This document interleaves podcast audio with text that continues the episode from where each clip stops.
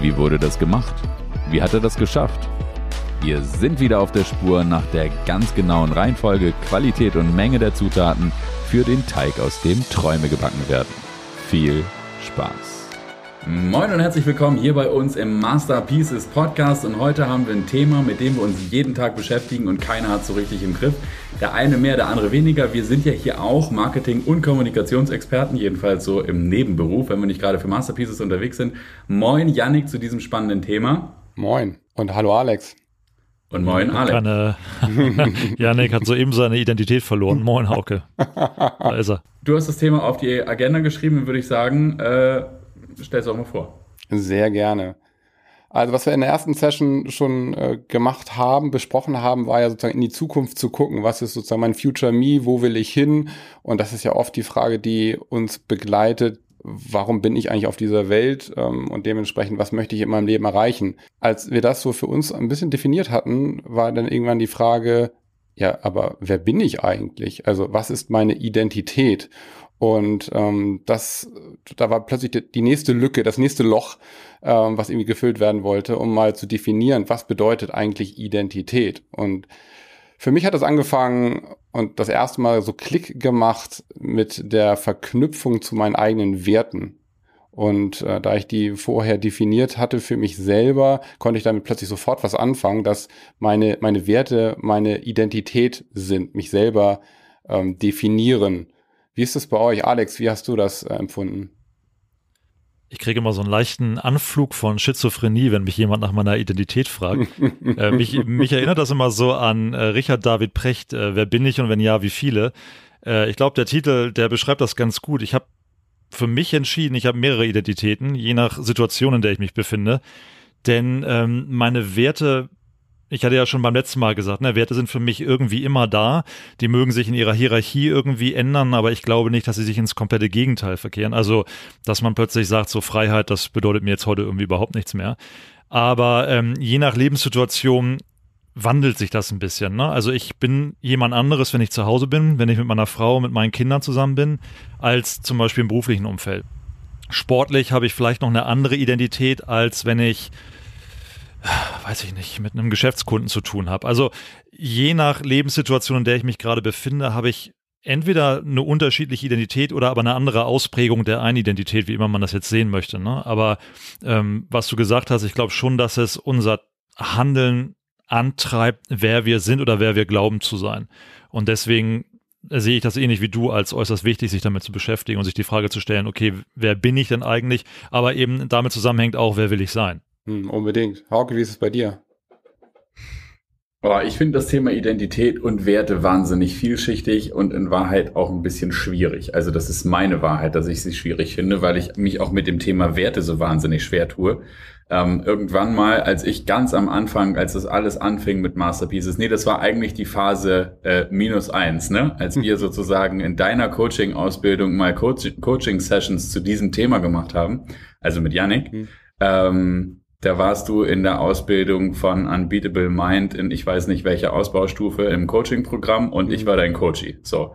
Und dann haben wir über Werte gesprochen und auf einmal war dieses Thema Werte bei mir. Und Identität war bis mir, für, für mich bis dahin eigentlich eher so ein Ding, das war die, ähm, die Manifestation desjenigen Hauke, der ich für die Außenwelt bin. Natürlich hoch flexibel, in, auf der Innenseite was völlig anderes als auf der Außenseite. Das war für mich auch völlig klar. Und die Identität war eher mehr wie so ein Schutzschild, das ich vor mir hertrage. Also das mich auch als Freischaffender oder als Selbstständiger immer wieder in die Bredouille gebracht hat, weil viele Leute einfach nicht verstehen, wenn man nicht den einen Beruf hat, so was machst denn du eigentlich, womit verdienst denn du eigentlich Geld? Und das ist natürlich auch für das Thema Marketing und so weiter wahnsinnig schwierig, wenn du nicht die eine Identität hast, weil du dich nicht als der eine Experte branden kannst, sondern ja klar, ich bin als Filmmaker am Markt, ich bin aber Markt, ich bin aber auch als Podcast-Producer am Markt. Ähm, nebenbei mache ich noch Unternehmensberatung und Projekt Projektentwicklung im Immobilienumfeld. Also was ist denn eigentlich deine Identität? Ist da ein wahnsinnig schweres Thema. Das ist nur die Außenseite der Geschichte. Und dann kam Yannick und sagte, ähm, ja, aber was sind denn deine Werte? So, ja klar, Freiheit fällt mir auch als allererstes ein, Unabhängigkeit. Und ich habe dann einen ganzen Archetypen, den Archetypen Hauke geschrieben. ich fand es großartig. So, ah, welcher Archetyp bist du eigentlich? der Hauke. Ja, genau, weil auch, auch bei dieser Suche nach den eigenen Werten auf der Archetypenebene, also das ist, gibt ja schon mal einen guten Anhaltspunkt. Ne? Also wenn man sich diese ähm, Standardarchetypen, da gibt's ja unterschiedliche Ausprägungen, ganz unterschiedliche Schattierungen und in der einen Schule sind es, ich weiß nicht, 85 und in dem anderen sind es nur 15, ist ja auch völlig egal, aber es ist eine gute Inspiration am Anfang. Und trotzdem war es bei mir so, egal welche Schule diese Archetypen ich mir angeguckt habe, es war nie irgendwie nur eins, deswegen musste ich noch einen hinzufügen, das war der Hauke. Ähm, genau. Insofern ist dieses Thema Identität eins, das mich vor allen Dingen inzwischen bewegt auf der Innenseite, nicht so sehr auf der Werteseite, sondern wo ich merke, dass ich mit mir und meiner Identität, also und jetzt kommt, jetzt wird's richtig schizophren, das was du Alex sagtest, jetzt kann ich nämlich mit mir in Konflikt geraten. Auf Mal habe ich eine Identität, die mit dem in Konflikt ist, was ich auf der Innenseite möchte. Und dann wird's ja eigentlich erst richtig spannend. Also wann bin ich mit mir selber, wo bin ich mir mit meiner Identität selber im Weg, weil ich in, an der Außenseite etwas zeige, das überhaupt nicht zu dem passt, was ich in der Innenseite eigentlich will. Und ich fürchte, dass ich damit nicht alleine bin. Sonst wäre es ja einfach, oder? Also die Frage ist, wie gehen wir eigentlich, wie gehen wir eigentlich mit der Identität um und wofür ist sie gut? Also wofür benutzt ihr sie denn? Naja, das ist ja das, was ich auch gerade meinte, ne, wenn ich dich richtig verstanden habe. Aber die Identität kann ich natürlich einerseits nutzen, um auf eine bestimmte Art und Weise anzukommen. Das wäre jetzt so das Erste, was mir anfällt im Kundenumgang zum Beispiel. Dann ist ja der Sinn der Identität, die ich nach außen trage, eine bestimmte Zielsetzung. Ich will auf eine bestimmte Art und Weise ankommen, also kleide ich mich auf eine bestimmte Art und Weise oder gebe mich auch ne, auf eine ganz bestimmte Art und Weise. Ähm, das, das wäre eine Nutzungsweise der Identität. Zu Hause ist wahrscheinlich diese gezeigte Identität am ehesten die, die dem eigentlichen inneren Kern entspricht, also das, was ich auch im Innen bin, sozusagen nach außen gelebt, weil ich hier in diesem Schutzbereich bin unter meinen Liebsten, wo ich sein kann, wie ich sein will im Idealfall. Ähm, und für mich ist dieses Konfliktpotenzial immer auf so einer Skala, auf so einer vertikalen Skala gegeben, was die Hierarchie meiner Werte angeht. Also ich, ähm, und ich weiß nicht, also korrigiere mich, wenn ich dich da falsch verstanden habe, aber bei mir ist es zum Beispiel so, dass ich immer dann im Konflikt mit mir selbst bin, wenn ich was tue und erst rausfinden muss, a, gegen welche meiner Werte habe ich jetzt hier unter Umständen verstoßen und warum. Und solange ich diese Frage nicht beantworten kann, bin ich im Konflikt.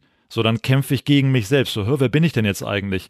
Ähm, aber wenn ich es rausgefunden habe, kann ich ja Rückschlüsse daraus ziehen, warum ich es gemacht habe und ob es mir geholfen hat in die eine oder andere Richtung. Und dann ist es auch wieder okay, falls das jetzt gerade Sinn macht, was ich gesagt habe. Absolut. Ja, und also wo es für mich so klar wurde, wo es Klick gemacht hat, war, als Alex jetzt wieder drüber gesprochen haben, mich hat äh, in einer bestimmten Situation, äh, eine Situation hat mich so getriggert, dass wirklich, ich habe es zum Glück gemerkt, dass es wirklich emotional sofort ich auf 180 war und äh, obwohl es ja eigentlich eine Banalität war. Und für mich hat das total dann Sinn gemacht durch die Erklärung, die du mir gebracht hast und dieses, was du mir wiedergespiegelt hast, dass das einen Wert von mir, also gegen meine Identität ging, diese, diese Verhaltensweise äh, von jemand anderem, der da überhaupt nichts für kannte. Und allein das zu realisieren, okay, das geht gegen einen Wert, gegen meine Identität, so möchte ich nicht sein, dann hatte ich die, die Chance darauf, anders zu reagieren, weil ich es überhaupt erstmal wahrgenommen habe. Ja. Aber würdet ihr sagen, die Identität und die Werte ist eins? Also für mich gefühlt ist es definitiv so, dass die Werte die Identität definieren oder eine Basis dafür sind. Alex, wie siehst du das? Das ist eine schwere Frage. Ähm, also auf jeden Fall bewegt sich die Identität entlang der Werte, aber ob es gleichzusetzen ist, weiß ich gerade nicht. Ähm, weil dadurch, dass sich Werte ja in ihrer Hierarchie verändern können, die Identität aber im Kern gleich bleibt, behaupte ich jetzt einfach mal, würde ich jetzt Werte und Identität nicht gleichsetzen, sondern ich würde nur sagen, dass die Identität sich entlang dieser Werte, die wir haben, bewegt und durchaus ähm, gewissen Wandlungen unterlegen ist, ohne aber im Kern sich grundsätzlich zu ändern. Also die Identität bleibt ja, auch wenn ich für mich entscheide. Also das beste Beispiel ist ja, ne, man heiratet, man kriegt Kinder, man tritt irgendwie einen neuen Job an, dann ändert sich unter Umständen ja das Wertesystem basierend auf den neuen äußeren Gegebenheiten. Aber ist die Identität dann auch verändert in dem Augenblick? Oder bleibt die gleich in einem neuen Wertekonstrukt? Also für mich wäre das Gefühl so, dass sich dadurch die Identität, und die nächste Frage, ist es auch gleichzeitig das Ich, also wie ich mich selber sehe, ähm, dass sich das dadurch entwickelt, wie du sagst, also verändert. Und wenn sich ja, ich weiß gar nicht, ob die Identität sich verändert. Also ich, was ich sagen wollte, war, das Wertesystem passt sich an, also die mhm. hierarchische Ordnung ändert sich, aber die Identität bleibt als solche und deswegen hätte ich sie nicht gleichgesetzt. Ich würde sagen, die Identität orientiert sich an den Werten, ist wechselseitig davon beeinflusst, aber ist nicht gleich die Werte. Aber ist die Summe der Werte nicht, also machen wir es mal konkret und nehmen wir es mal weg von uns, damit wir irgendwie das Ganze ein bisschen von außen beobachten können. Ist jemand, der, ähm, oder machen wir es noch konkreter, nehmen wir ein Auto. Ist ein Auto, ähm, das eine unterschiedliche Wertehierarchie hat, nicht eine vollständig unterschiedliche Identität, also ohne dass wir von irgendeinen dieser Marken, die jetzt gleich genannt werden, gesponsert würden, noch nicht. Ähm, aber ist nicht äh, die Wertehierarchie eines Mercedes eine ganz andere als von VW und oder irgendwie ein Skoda? Also alles drei deutsche Autos. Würde sagen, alle, alle drei erfüllen ähm, auf jeden Fall den Zweck dass sie nämlich als Vehikel durch die Landschaft führen und einen von A nach B bringen. Also auch da eine Ähnlichkeit zur Identität. Aber der Slogan, die Identität von Mercedes ist das Beste oder nichts. So, ein, ein Volkswagen ist so ein bisschen, da kann ich, da habe ich nichts zu feiern, aber es ist alles grundsolide. Und bei Skoda ist dann der Wert vor allen Dingen günstig, aber dafür eigentlich schon noch ganz gut. Also das ist der, so da habe ich ja eigentlich sind das ja alles sozusagen deutsche Autos, deutsche Fabrikate, die ich ähm, in den Werten unterschiedlich äh, anordne und dadurch aber ganz unterschiedliche Markenidentitäten habe. Also gilt das nicht am Ende auch für uns als Kommunikationskonstrukt, dass in dem Moment, wo sich die Werte ändern, sich auch ähm, äh, die, die Menschen ändern? Und kennt ihr das nicht auch, dass sich Menschen, wenn sie sich mit bestimmten anderen Menschen zusammentun, sich Wertehierarchien ändern, dass jemand, der, der hat sich aber total verändert. Und ist das nicht auch ein Identitätsshift? Oder dass sich jemand durch eine Partnerschaft oder durch Kinder oder so, das wäre, für, in meinen, in meinen Augen wäre das schon eine Identitätsentwicklung. Also ohne mhm. das jetzt mal positiv oder negativ zu konnotieren, würde ich sagen, das ist auf jeden Fall eine Veränderung. Insofern würde ich schon sagen, dass die Wertehierarchie und die Summe der Werte sowas wie die Identität, also die Identität sozusagen die Summe der Hierarchie, der, die Summe der Werte und der Hierarchie ist. Hm. Also eine Art Charakterisierung, ne? Ja, genau, weil das ist ja am Ende sind ja so, also ich glaube, das ist aber nur mein, mein, meine, meine, meine Arbeitsthese, die können wir gerne jetzt auseinandernehmen. Aber ich glaube, dass die Manifestation der gedachten Werte, die ich jeden Tag im Selbstgespräch mit mir selber führe und darüber dann auch lebe, dazu führt, dass im Außen durch die Art und Weise, wie ich kommuniziere und durch die Art und Weise, was ich kommuniziere und in der Folge, wie ich mich verhalte, viel prägender für eine Identität ist als alles andere. So, worauf basiert das? Auf den Werten, auf mein Selbstgespräch. Also ich bin zum Beispiel jemand, bei mir gibt es immer nur eine Lösung. So, red nicht zu viel, so, so, sobald die Problembeschreibung über eine Analyse hinausgeht, interessiert es mich nicht mehr, komme mit der Lösung. So, das charakterisiert mich, ist aber ja ein Kommunikationskonstrukt und zwar über meinen Wert, äh, alles hat was Gutes. Also es gibt nichts, was nicht irgendwas Gutes hat. Mhm. Jetzt äh, bring mich nochmal hier irgendwie auf, aufs Laufende, also auf den laufenden Stand. Denn wenn ich jetzt bei, ich bin bei Mercedes hängen geblieben irgendwie, okay. ja, und ähm, Ich frage mich jetzt gerade, ob nicht derjenige, der die A-Klasse fährt, trotzdem komplett anders ist als derjenige, der die G-Klasse fährt. Also ähm, G-Klasse wäre dann für mich eine Identität, genauso wie A-Klasse eine Identität ist und Mercedes ist dann was? Weil das sind ja nicht zweimal die das ist ja nicht zweimal die, die gleiche Identität, A-Klasse und G-Klasse in diesem Beispiel. Nee, aber das wären zwei, also das wären zwei Menschen, die ähm, beide zwar einen Anzug tragen und sagen das Beste oder nichts, aber innerhalb dieser Anzugträgerfraktion ähm, nochmal eine unterschiedliche Wertehierarchie haben. Der eine sagt im Übrigen das Beste oder nichts in Protzig. Das wäre dann G-Klasse, am besten noch AMG äh, getuned. Der nächste sagt äh, das Beste oder nichts, aber ein bisschen preisbewusster, weil eine A-Klasse ja immer noch teurer ist als ein VW. Also vermeintlich, so soll es rüberkommen, ob es denn so ist und so. Wollen wir nicht drüber reden. Aber und diese, diese Klammer, das Beste oder nichts bei Mercedes wäre, es umfasst ja schon auch mehrere Menschen, aber dann würde ich sagen, das ist deren Wert Nummer eins. Deren Wert Nummer eins ist das Beste oder nichts. Wenn ich mir einen Mercedes nicht leisten kann, gehe ich zu Fuß. So, und bei VW ist es, okay, es muss alles funktionieren. Ich brauche nichts, was ich feier, aber es muss alles funktionieren. Das ist ja auch eine, eine, eine Hierarchie, eine, eine, ein Wert. So, ich, ich möchte, dass das alles grundsolide ist und so weiter. Und dann gibt es die Grundsoliden, die das irgendwie dann noch tiefer legen. Ich habe es jetzt nie verstanden, warum man Autos tunt, aber das, die gibt's. Aber trotzdem sind die ja innerhalb dieser VW-Klammer unterwegs. Wir sind das Volk. Und wir sind die Coolen im Volk und wir sind die, mit die im SUV fahren im Volk und wir sind die, aber das ist ja immer die gleiche Grundannahme. Klar möchte ich ein SUV fahren, aber der soll grundsolide sein, gar keine Frage. Dafür muss er jetzt aber auch nicht so viel zum Feiern haben. Aber das ist ja aber trotzdem ist dann, die gleiche. Ist dann das Beste oder nichts nicht auch wieder nur ein Wert innerhalb des Wertesystems? Ja, genau, aber der ganz oben steht auf der Hierarchieebene. Das ist ja das, was ich meine. Durch die aber steht der für den A-Klasse-Fahrer steht, also ich behaupte das jetzt einfach mal, ne? Ich kenne nur eine Person, die eine A-Klasse gefahren ist und ich kenne niemanden, der eine G-Klasse fährt, außer vom Sehen. Äh, und für mich, also ich würde behaupten, dass der Wert, das Beste oder nichts des A-Klasse-Fahrers trotzdem viel weiter unten angesiedelt ist, als zum Beispiel bei dem G-Klasse-Fahrer. Und dass sozusagen der große gemeinsame Nenner, wir haben diesen Wert, das Beste oder nichts, hier nicht als maßgebendes Kriterium dienen kann, weil zum Beispiel, ich werfe jetzt einfach mal Marius Mustermann in den Raum, der sich die A-Klasse geholt hat, weil er sagt, oh, hier habe ich gute Qualität, aber vor allen Dingen habe ich ein kleines Auto, was überall parken kann. Deswegen habe ich also ein Höchstmaß an Flexibilität und es verbraucht übrigens auch noch weniger. Dass also der, der Grundgedanke, zum Beispiel Verbrauch oder deutscher Hersteller oder wie auch immer, höher liegt als bei demjenigen, demjenigen, der sagt so, hey, Hauptsache Stern und der Rest ist mir übrigens scheißegal und wenn dann noch ordentlich PS dahinter stecken, dann ist geil.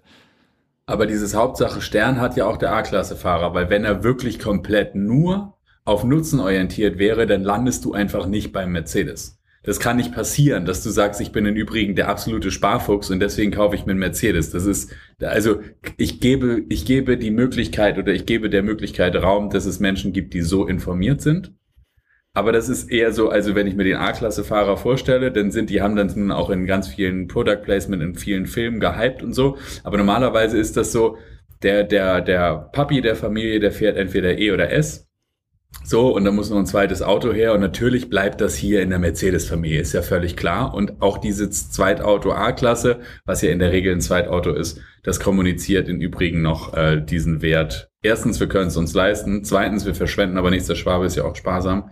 Ähm, aber das Beste oder nichts ist ja völlig klar. Auch wenn Mutti damit nur zum Einkaufen fährt. Wenn wir das Ganze wieder zurückdrehen auf uns als Person und mal wegkommen von Auto.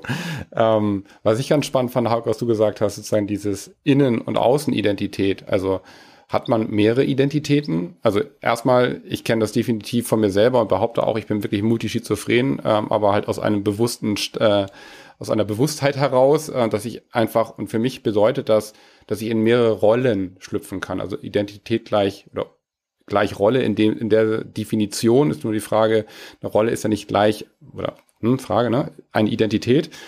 Ähm, und dementsprechend schlüpfe ich sozusagen in eine Identität. Das, was du gesagt hast, Alex, ähm, finde ich ziemlich spannend, das sozusagen so, so zu betrachten. Trotzdem würde ich nochmal einen Schritt weiter gehen, also diese Innen- und Außenwahrnehmung. Ich selber sehe mich ja sehr wahrscheinlich, das kenne ich äh, von einem guten Freund äh, Thorsten, der Kigaku macht, etwas äh, sehr abgefahrenes, ich sage mal ganz lapidar, chinesisches Horoskop, aber ähm, auf einer Wissenschaft, äh, die so genau ist, ähm, obwohl er nur mein Geburtsdatum und mein Ort kannte, ähm, total abgefahren. Da, die definieren das genauso. Das heißt, es gibt einmal das Ich und meine eigene Wahrnehmung, wie ich mich wahrnehme, meine eigene Identität, die nicht identisch ist mit dem, wie mich mein direktes Umfeld, die mich sehr gut kennen, wahrnehmen, die auch nochmal komplett unterschiedlich zu dem ist, was Bekannte im weiteren äh, oder ne, im beruflichen Umfeld sind, die mich dort besser kennen. Was wiederum unterschiedlich ist zu dem, wie ich auf das erste Mal auf äh, Leute wirke, die mich das erste Mal kennenlernen. Das heißt also wirklich drei Unterschied oder vier unterschiedliche Stufen, ähm, wie ich wahrgenommen werde und wie ich mich selber wahrnehme. Und wie hängt das sozusagen mit der Identität zusammen? Also wie gesagt, für mich ist Identität wirklich wie so eine also ich sag's mal so böse, wie ich es manchmal auch wahrnehme. Es ist eine Maskenscharade, ne?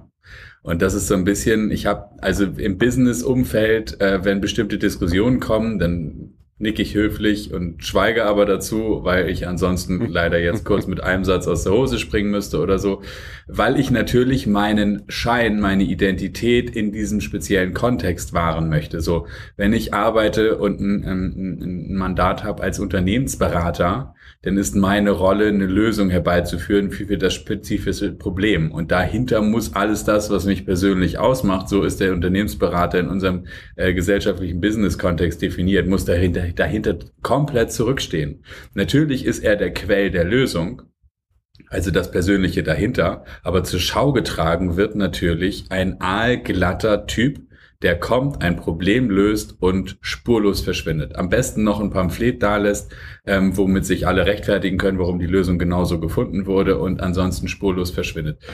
Das ist für mich auch eine Identität, die Identität eines Unternehmensberaters. Und der hat natürlich nur eine äußere Schale, hinter der alles das, was mich persönlich ausmacht, komplett ausgeblendet wird.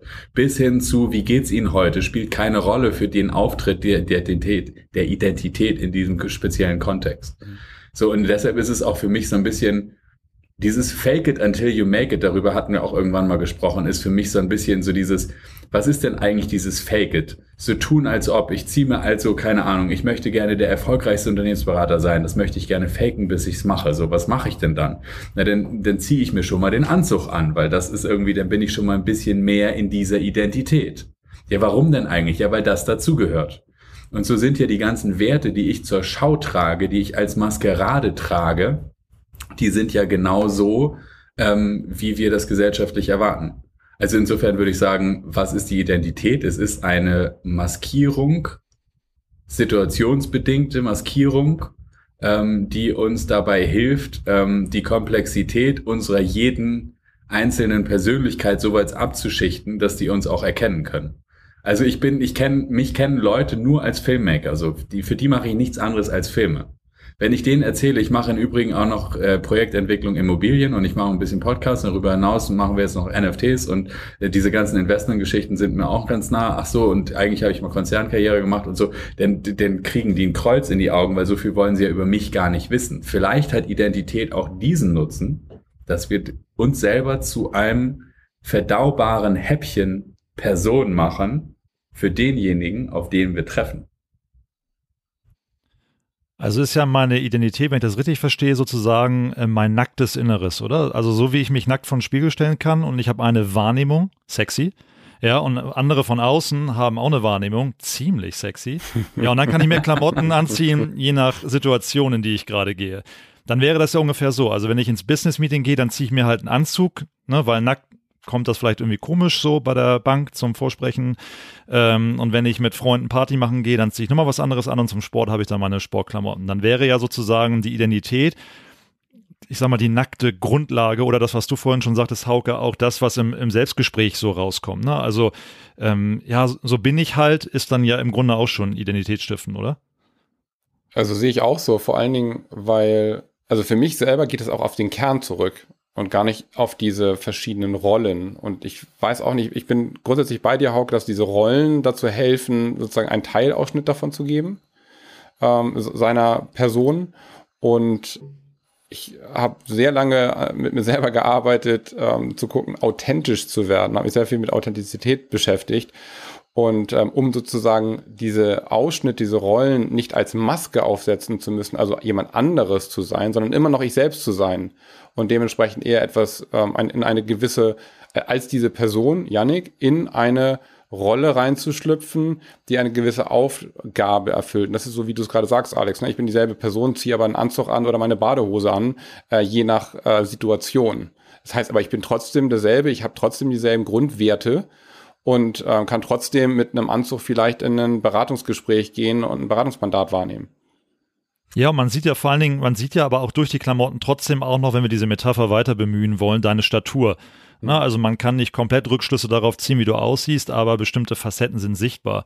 Und deswegen glaube ich zum Beispiel, wenn ich jetzt an eine Trainingssituation denke, dann bin ich anders, wenn ich mit Klienten arbeite, als wenn ich zu Hause bin oder wenn ich mit meinem Sohn zusammen Sport mache.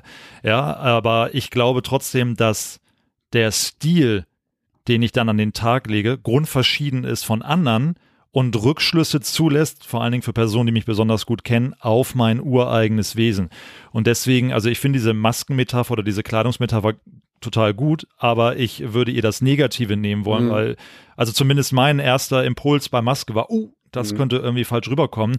Also es scheint mir nichts Schlechtes zu sein. Es scheint mir im Gegenteil, und ich weiß nicht, Hauke, ob du darauf hinaus wolltest, eher auch was Gutes in dieser sozialen Interaktion zu sein, weil wenn wir immer alle nackt wären, mental, könnte das ja auch ein ziemliches Chaos verursachen. Wir müssen ja uns immer einen bestimmten Schuh anziehen. Es war Seth Godin, von dem ich, glaube ich, ungefähr alle Bücher gelesen habe und fast alle Blogposts. Das sind viele und ziemlich viele Podcasts, den ich sehr, sehr gut finde aus Marketing-Gesichtspunkten, der zum Thema Authentizität, also bleiben wir mal bei dem Thema, ich bleibe authentisch, mhm. mich in einen tiefen Konflikt stürzt, den ich bis heute nicht gelöst habe. Ich teile ihn nun mit euch. der sagte, Authentizität ist eine Lüge, weil wir Erwartungshaltungen haben an bestimmte Charaktere und Rollen in bestimmten Kontexten, die für mich wieder, also Klammer auf, die für mich wieder die sowas wie eine Identität sind. Klammer zu. Einfaches Beispiel, das nicht meins ist, sondern das von Seth Godin. Du gehst also zum Augenarzt und willst deine Netzhaut operieren lassen. Ähm, oder die muss operiert werden. Warum auch immer du dahin gehst. Du hast auf jeden Fall diese Operation vor und es ist an deinem Augenlicht. Und der Arzt, der operierende Arzt, empfängt dich nun also in der Klinik und ist wahnsinnig authentisch und sagt, oh Gott, geht's mir schlecht. Heute Morgen wieder beim Frühstück mit meiner Frau geschritten, dann hat mir meine Tochter noch die, die, die Hose versaut und dann habe ich mich verbrannt, als ich dann total wütend meinen Tee gemacht habe. Und jetzt auch noch diese OP und Alter, eigentlich, es geht mir wirklich nicht gut. Und bei Ihnen so, wollen wir dann mal Ihre Operation machen? Das wäre zwar total authentisch, willst du aber als Patient nicht hören.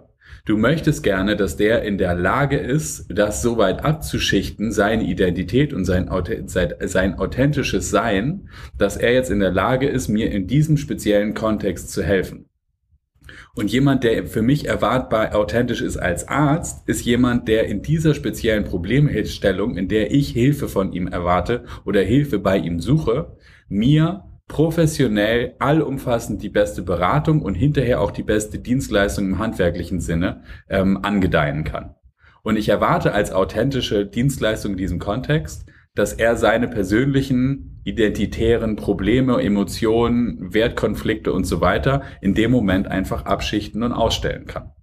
So, und das ist so ein, so ein Thema, das ich bis heute ähm, mit mir rumtrage, wenn ich über Authentizität und Identität im Außen nachdenke dass ich einen Konflikt habe, darüber nachzudenken. Wenn ich als Unternehmensberater ein Mandat habe und ich gehe nun also zum Kunden, dann will der auch nicht hören, wie es mir persönlich gerade geht, ob ich gerade in irgendeinem Konflikt mit meinen Werten oder sonst was bin. Deswegen ist so die Frage, ist authentisch, ist das wirklich etwas, das zur Identität beiträgt?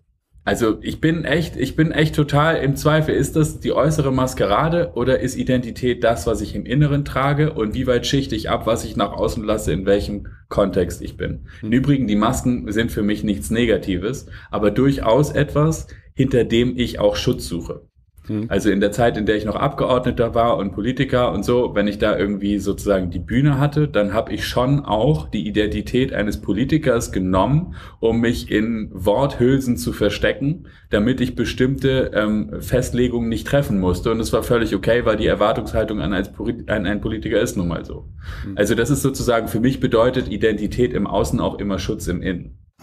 Also für mich ist authentisch nicht äh, schwarz-weiß zu betrachten, in dem Sinne, dass ich genau alles das, wie es gerade ist, einfach offenlege und sage, ne, wie du es gerade beschreibst von Seth Godin, äh, mir geht's heute echt verdammt schlecht und so weiter, sondern in der Situation, wenn es in einen professionellen Kontext geht, dann das weglasse, also eher in eine Rolle schlüpfe, denn, weil für mich ist Maske auch eher mit etwas ähm, Verstellen. Äh, ich, ich setze meine Maske auf und bin jemand anders. Ich bin als meiner Meinung nach nicht jemand anderes, sondern ich bin ich selber, gehe in eine Rolle und dementsprechend pro professionell, indem ich zum Beispiel mein äh, privates Umfeld, wie du es gerade beschrieben hast, Hauke, weglasse und kann mich weil ich äh, das geschult habe, in der Situation das ausblenden, um dann meine Aufgabe dementsprechend dort als Augenarzt wahrzunehmen. Eine Maske ist ja, also wenn wir uns einfach nur das Bild einer Maske vergegenwärtigen, da schimmern ja nur bestimmte Aspekte von mir durch. Also je nachdem, was das für eine Maske ist, kann ich nur die Augen sehen oder ab, ab Nase abwärts dann wieder den ganzen Mund oder sowas. Aber es ist ja sozusagen etwas, das ein Teil verdeckt, der da gerade nichts zu tun hat. Insofern ist Maske für mich nicht so sehr ähm, verstellen, sondern eher selektives Durchscheinen. Mhm, okay, verstehe. Also also für mich ist erstmal Authentizität ein unglaublich schwieriges Wort. Wir sollten das Thema schnell mal wechseln, bevor sich hier noch einer die Zunge bricht. Ähm, und ich, ich habe ein Beispiel, was es für mich ganz deutlich macht, wie ich trotzdem authentisch sein kann, selbst wenn ich mal eine Maske trage. Ähm, ich bin, ich gebe ja selber Bootcamps. Also nicht nur, dass ich mich ähm, gerne anschreien lasse, während ich im Matsch liege. Ich schreie auch gerne an, während andere im Matsch liegen. Aber ich bin auch, ob es glaubt oder nicht, eigentlich ein Teddybär. Also eigentlich bin ich so ein ganz lieber Kerl, der auch gerne so mit anderen Menschen socialized und ich tue mich schwer damit, unglaublich hart zu sein. Und ich kann das immer nur in Maßen. Und mein bester Kumpel und Trauzeuge, ehemaliger ähm, Fallschirmjäger, ähm, der begleitet mich immer auf meine Bootcamps und äh, der kann das extrem gut. So, der ähm, hat mal irgendwann zu mir gesagt, als wir äh, in den Umgang mit Megafon uns eingearbeitet haben, dass er sich nicht nach unten beugt, um die Leute anzubrüllen, sondern er hängt sich das Megafon an den Gürtel damit er aus dem Stehen pöbeln kann, damit die Teilnehmer nicht denken, er würde sich die Mühe machen, sich extra zu ihnen runterzubeugen. ja, ein Gedanke, den ich äh, unglaublich gefeiert habe, aber den ich null hätte leben können, weil das einfach nicht ich bin. Das heißt also, er ist sehr authentisch in dieser Rolle als Bootcamp-Coach und ich muss mich verstellen, ich muss eine Maske aufsetzen, ich darf nicht zeigen, hey, eigentlich würde ich gern jedem von euch jetzt ein High Five geben und eigentlich finde ich das gar nicht so schlimm, dass du zehn Liegestütze zu wenig gemacht hast. Also nehme ich eine Rolle ein, die aber trotzdem grundverschieden von seiner Rolle ist, weil sie eingefärbt ist von dem, der ich eigentlich bin oder der ich meine eigentlich zu sein. Das heißt, trotz der Strenge, trotz des Bootcamp-Coach-Gesichts mit den schwarzen Streifen und den Augen, schwingt da trotzdem noch ganz viel Alex mit. Also es ist eine andere, eine andere Ausprägung sozusagen. Und so mache ich das für mich immer fest. Also ich trage zwar eine Maske, aber ich bin in dem Moment authentisch, wenn die Art und Weise, wie ich die Maske trage, eben meine ist. Macht das also, Sinn? Also das ist ja, das, was ja, genau. mir also, dazu einfällt. Ja, richtig, aber das ist ja das, was ich meinte mit, das scheint auf jeden Fall Alex durch ähm, aber ist schon maskiert. Also in diesem Fall ja sogar wirklich irgendwie mit Augenschminke und Maske und ich weiß nicht, was alles sonst noch dabei ist. Ist jetzt nicht so meine Welt, aber genau. aber im Endeffekt äh, ist das auch äh, meine Definition von Authentizität. Oh Gott, jetzt breche ich mir wirklich die Zunge. ähm, dass nämlich die, das, was ich denke und was ich bin, auch ähm, kohärent zu dem ist, wie ich handle, also das, was ich sage. Und wenn ich etwas sage, dass ich etwas tue, dass ich dem auch entspreche und nicht, und das ist das, was du vielleicht, Alex, gerade sagst, du schlüpfst in eine Rolle und ähm, wenn dich danach jemand ähm, von deinen Bootcamp-Teilnehmern privat ansprechen würde, würdest du ja nichts anderes sagen und sagen so, nee, nee, ähm, diesmal ist es irgendwie anders, sondern du bist äh, trotzdem kohärent dazu, wie du dich, äh, wie du als Person bist. Und sagst du, nein, nein, ich stehe dazu.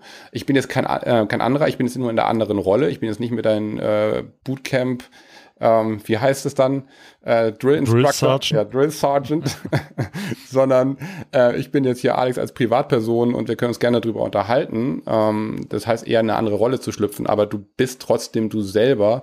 Und ähm, beide Aussagen, auch wenn du bei dem einen sagen wirst, ja, ich hätte dir auch sagen können, irgendwie zehn Liegestütz äh, weniger wären auch okay gewesen, in der Rolle auf gar keinen Fall, geht gar nicht. Deswegen bist du ja trotzdem die gleiche Person und hast die gleiche Identität und setzt nicht eine, ich sag mal, falsche Maske auf, sondern schlüpfst eher nur eine Rolle in meiner Definition.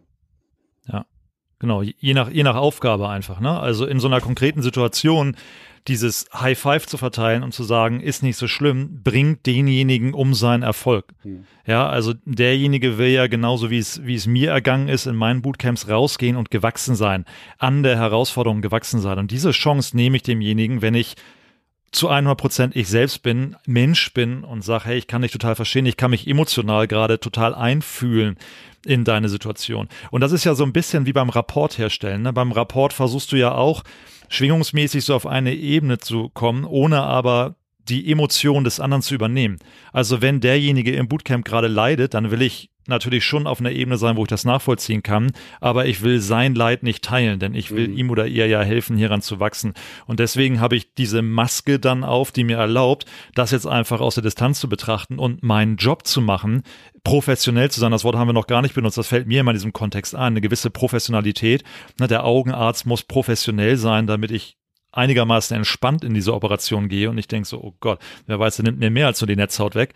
Ja, also Professionalität ist eine Maske, die ich mir aufsetze, um etwas erbringen zu können, was ich aber trotzdem ja als ich selbst erbringe. Und die Tatsache, dass ich diesen Job mache, ist ja auch schon eine Ausprägung meiner Identität. Meistens.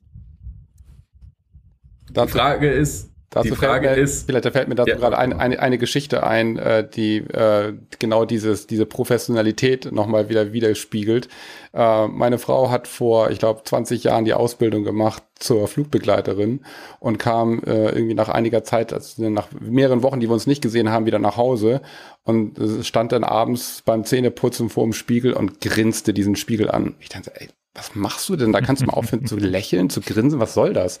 Und die haben das wirklich in der Ausbildung sowas von eingetrichtert bekommen, dass man eine entsprechende Haltung und Ausstrahlung äh, im Flugzeug entsprechend hat, also in eine Rolle zu schlüpfen, äh, um sozusagen, das gehört dann da zur Professionalität und kennt ihr selber, ne? ihr seid im Flieger und das Flugzeug fängt irgendwie an zu wackeln, große Turbulenzen. Das Erste, was man dann irgendwie macht, ist irgendwie einmal die Flugbegleiter anzugucken. Solange die noch ruhig sind, äh, ist alles in Ordnung.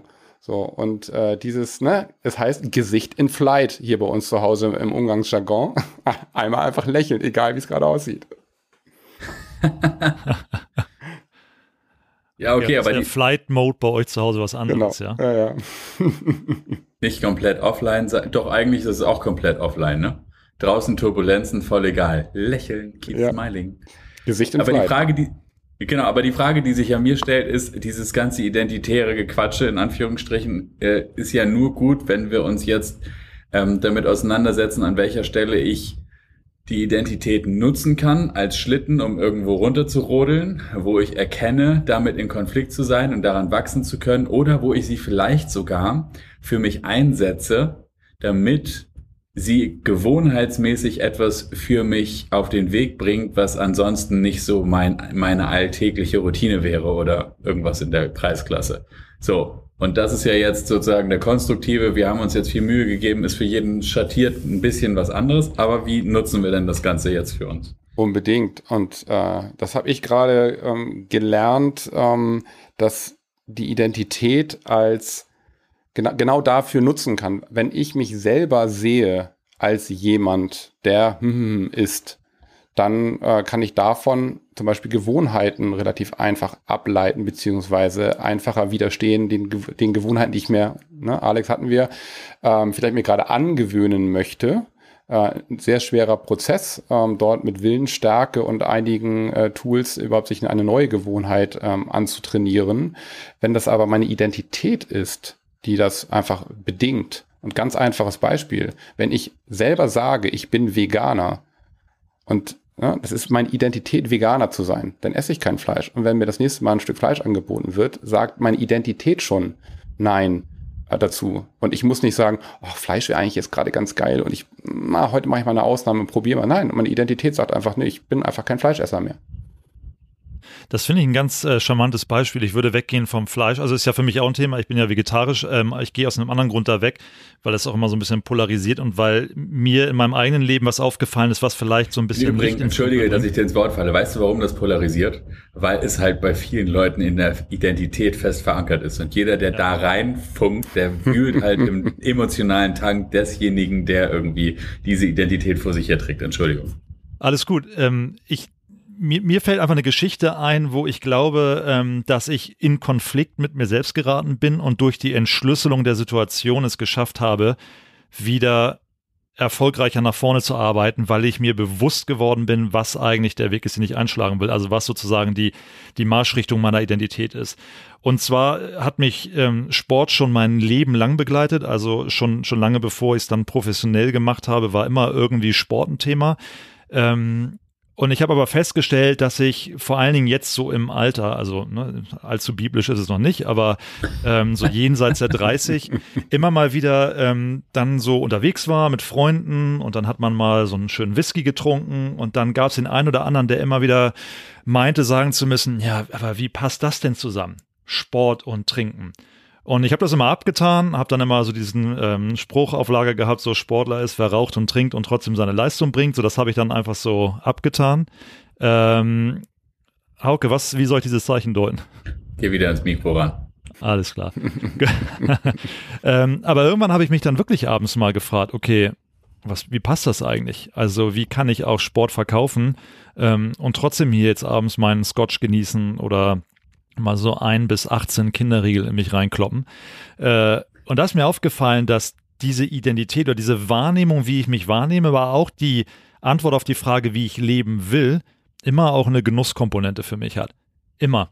Und für mich ist es unvorstellbar, so wie es für andere sehr gut vorstellbar ist, komplett auf all diese Dinge zu verzichten. Ich möchte das gar nicht. Ich habe mir nicht umsonst über Jahre eine Whisky-Sammlung zugelegt, nicht um das ganze Zeug jetzt wegzuschütten und zu sagen, so, ah, ich bin jetzt übrigens zu 100% Sportler. Nicht, dass ich es verurteile, aber in meinem eigenen Entwurf gehört diese Form von Genuss einfach dazu.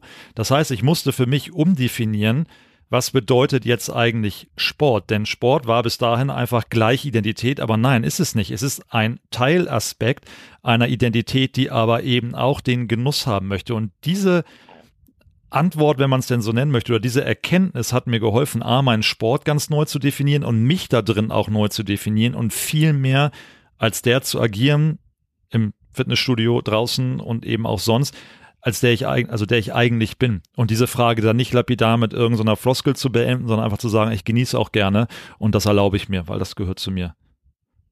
Was natürlich total spannend ist, gerade unter dem Gesichtspunkt des Marketing und des externen Verstehens deiner Identität. Ne? Also das ist ja das, was ich vorhin meinte. Als Selbstständiger leiden wir ja manchmal darunter, dass die Leute einen nicht so richtig fassen können. Du bist nicht der eine Experte für das eine Thema, sondern du hast ja diverse Qualitäten und diverse äh, Skills.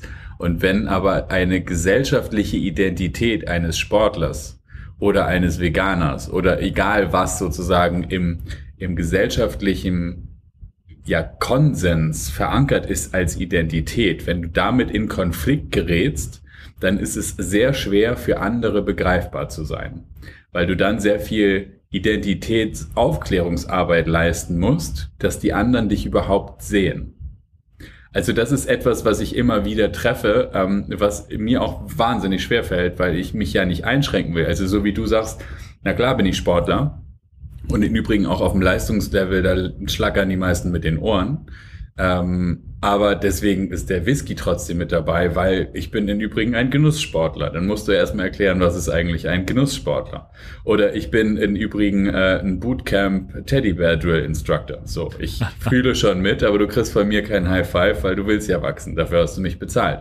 Also das sind ja alles sozusagen ähm, Identitätsanpassungen, die wahrscheinlich authentisch sind, die aber der Erklärung bedürfen. Und die Frage, die ich mir immer wieder stelle und zu der ich immer noch keine Antwort habe, ist, ähm, inwieweit wir auch immer wieder durch Identitäten beschränkt werden. Also zum Beispiel, ich habe in meiner Jugend sehr viel und sehr gerne mit ähm, Zigaretten und all den Zusatzstoffen, die man reintun kann, experimentiert, obwohl ich auch leistungssportmäßig unterwegs war. Und da war es genau dieser Konflikt, nämlich den vor allen Dingen damals meine Mutter ausgelöst hat, zu sagen, ja, du rauchst wie ein Schlot und machst hier immer irgendwie Fahrrad fahren und laufen und so, wie, das passt ja alles nicht zusammen. Also das kannst du ja auf Dauer so zusammen nicht, also das geht ja nicht. So, und dann war die Frage, was bedeutet mir jetzt in meiner Wertehierarchie mehr? Und ich, es wäre fast dazu gekommen, dass ich den Sport aufgegeben hätte, weil wenn das nicht zusammengeht, dann lasse ich halt das, was im Zweifelsfall das ist, worauf ich gerade am meisten Bock habe. Also insofern ist das auch schon oder das umreißt ganz gut auch das Potenzial, das eine Identität hat, wenn man sie richtig benutzt. Die Frage ist nur, also ne, sie beschränkt mich nicht, weil ich bin Sportler und trinke trotzdem Alkohol. Aber wie gehe ich damit um, wenn die Identität im Konflikt ist äh, zum kollektiven Bewusstsein? Also ich glaube erstmal, ähm, dass dieses Facettenreichtum einer Identität und sich dem bewusst zu sein, glaube ich, total hilft.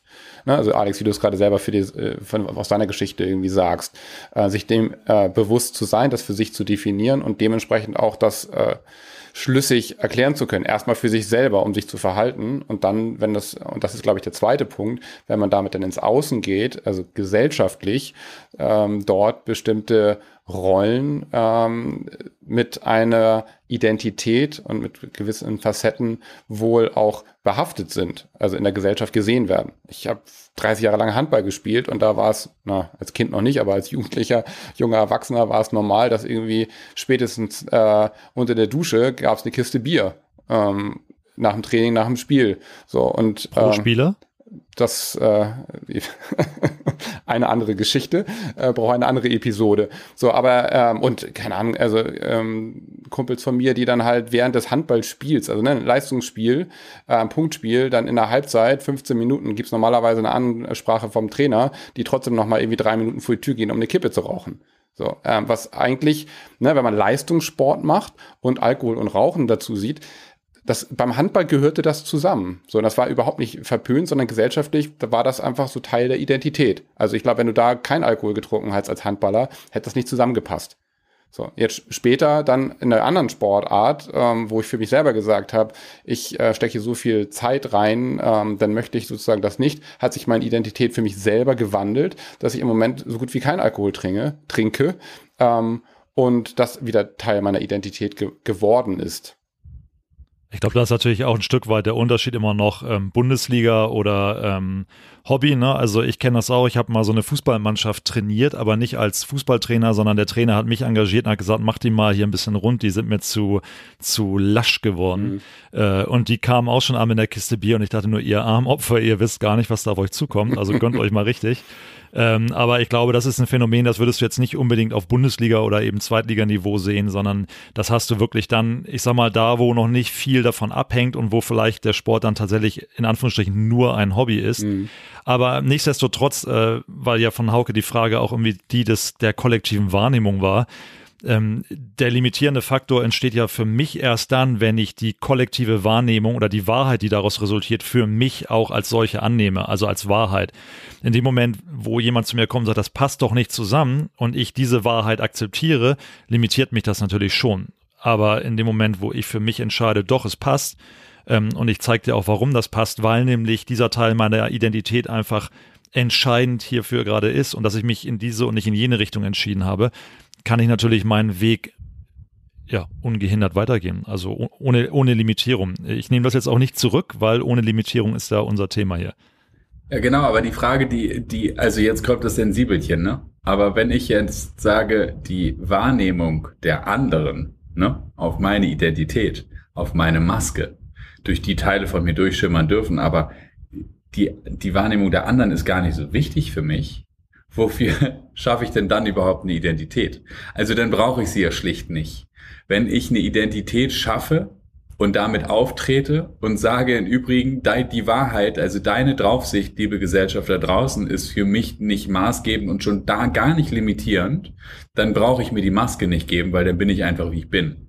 Dann brauche ich aber auch keine Identität. Also verstehst du, an der Stelle Vielleicht, vielleicht überdenke ich das und dazu neige ich ja und vielleicht bin ich dazu feinfühlig, auch dazu neige ich. Aber an dieser Stelle gerate ich in Konflikten mit der Funktion der Identität, die es für mich haben soll. Wenn diejenigen, die sie verstehen sollen, sagen, das passt ja nicht, dann bin ich in einem kollektiven Dismatch zu dem, ähm, was ich ja eigentlich bezwecke, indem ich bestimmte Teile von mir zurückschichte.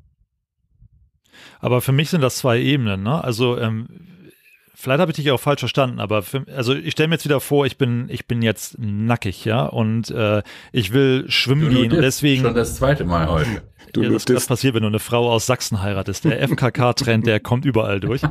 äh, oh, diese also, Bilder. Zu schön, um wahr zu sein, oder? Also ungeachtet dessen, ungeachtet dessen, ähm, wenn ich jetzt entscheide, ich ziehe diesen Neoprenanzug an, weil ich ähm, tauchen gehen möchte, so, dann habe ich meine Maske aufgesetzt und jetzt sagt jemand, übrigens, hier zu tauchen ist unmöglich. Das ist das, was ich nicht akzeptiere. Ich habe trotzdem diese Maske aufgezogen, weil ich mich in eine gewisse Richtung begebe. Wenn jetzt aber jemand während ich diese Maske trage, bestimmte Aspekte davon, also in diesem Fall dieses, ich will da jetzt übrigens runtertauchen, kritisiert, hinterfragt oder sonst wie irgendwie in Frage stellt, dann sage ich so, nee, das interessiert mich übrigens nicht. Ich trage zwar diese Maske hier, aber den Rahmen, den setze ich mir trotzdem selbst. Also die Maske ist ja auch nicht nur für andere. Ne? Ähm, die, die, also ist sie nur für andere? Vielleicht formuliere ich das mal lieber als Frage oder ist sie sinnstiftend für mich? Nach fast 50 Minuten, glaube ich, kommen wir zu dem Kern der gesamten Episode. Trage ich eigentlich eine Identität nur im Außen? Oder trage ich eine Identität auch für mich, weil sie ein Shortcut für Do's und Don'ts ist, für Gewohnheiten, Emotionen und alles, was mich motivationsmäßig auf Spur hält? Ist es ein das bin ich im Übrigen und deshalb verhalte ich mich meinen Werten entsprechend und daraus formt sich eine Identität? Oder ist es ein, in gesellschaftlichen Kontexten gebe ich mir nach außen in den Anstrich, aber wenn ich zu Hause bin, dann zerfließe ich und dann laufe ich irgendwie wie flüssiges Wachs aus meinem Anzug raus und in den Jogger rein und dann erkennt mich niemand wieder und hoffentlich kommt niemals ein Kunde bei mir vorbei. Also das ist ja genau die Frage. Ist es nur eine interne Geschichte? Ist es nur eine externe Geschichte oder ist es auch eine interne Geschichte? Und wenn es auch eine interne Nummer ist, dann wie nutze ich sie?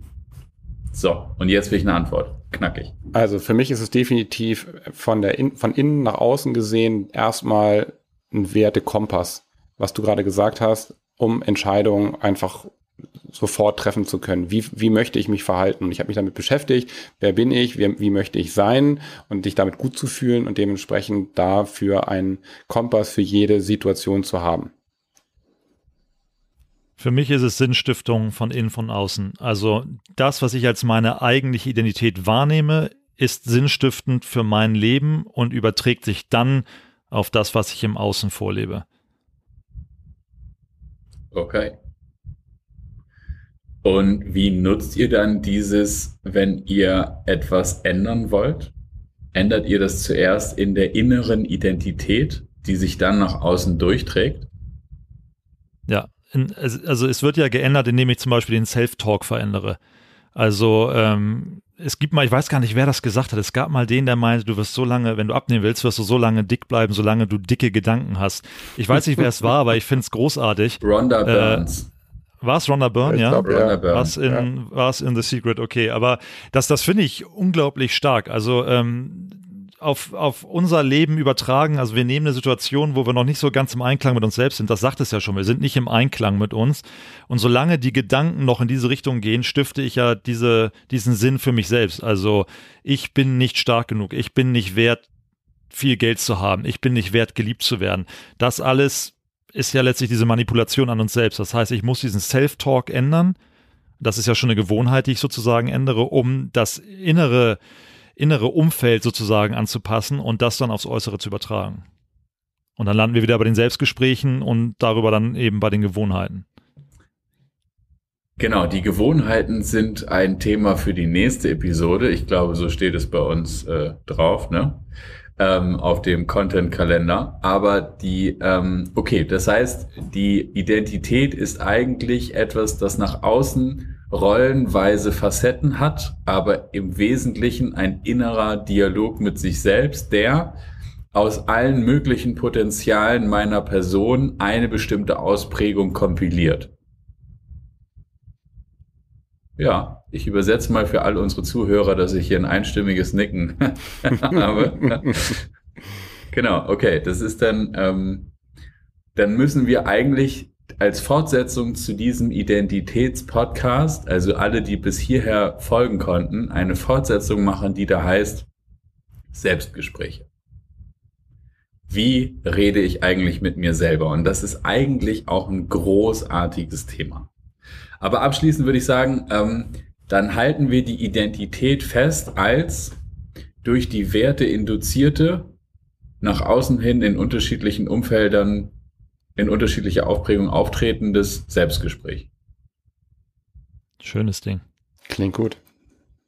Dann würde ich sagen, das ist das nächste Thema, nämlich die Manipulation oder die Authentizität im Selbstgespräch und an welchen Stellen habe ich dann auch toxisches, äh, was mich möglicherweise in meiner Manifestation auch eine Ausprägung haben lässt, die ich gar nicht haben möchte. Also zum Thema Dicksein oder zum Thema irgendwie Krankheiten habe ich auch ein paar interessante ähm, Erfahrungen machen dürfen. Ähm, dann würde ich sagen, lassen wir das für diesen Moment so stehen, oder? Haben wir was ganz Wesentliches vergessen, was ihr meint, was hier auch unbedingt rein muss? Klingt genau richtig. Guter Punkt. Ja. Für heute ist das Mind Gym abgeschlossen. Ich danke dir da draußen fürs Zuhören. Danke Yannick für dieses Thema. Sehr gerne. Danke, danke Alex für deine Gerne. Insights und ich würde sagen, wir hören und sehen uns das nächste Mal. Bis dahin, ciao. Ciao. Vielen Dank, Hauke. Achso, und ein Zusatz noch, bevor wir jetzt nochmal Tschüss sagen. Ähm, für den Fall, dass irgendeine Frage hier zu dem Thema Identität für euch völlig offen geblieben ist, findet ihr eine E-Mail in den Show Notes und da könnt ihr uns hinschreiben, dann antworten wir auf jeden Fall auch. Und ähm, irgendwann mal wird es eine Eure Fragen-Folge geben, da beschäftigen wir uns die ganze Zeit nur mit euren Fragen. Insofern, wenn du eine hast, schick sie mir bitte gerne und oder schick sie uns gerne und dann reichen wir das nach. In diesem Sinne, bis zum nächsten Mal. Tschüss.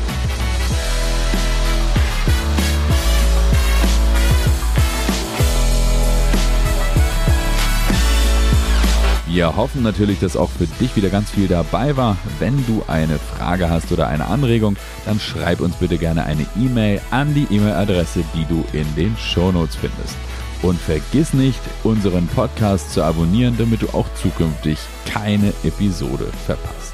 Wir freuen uns auf dich das nächste Mal.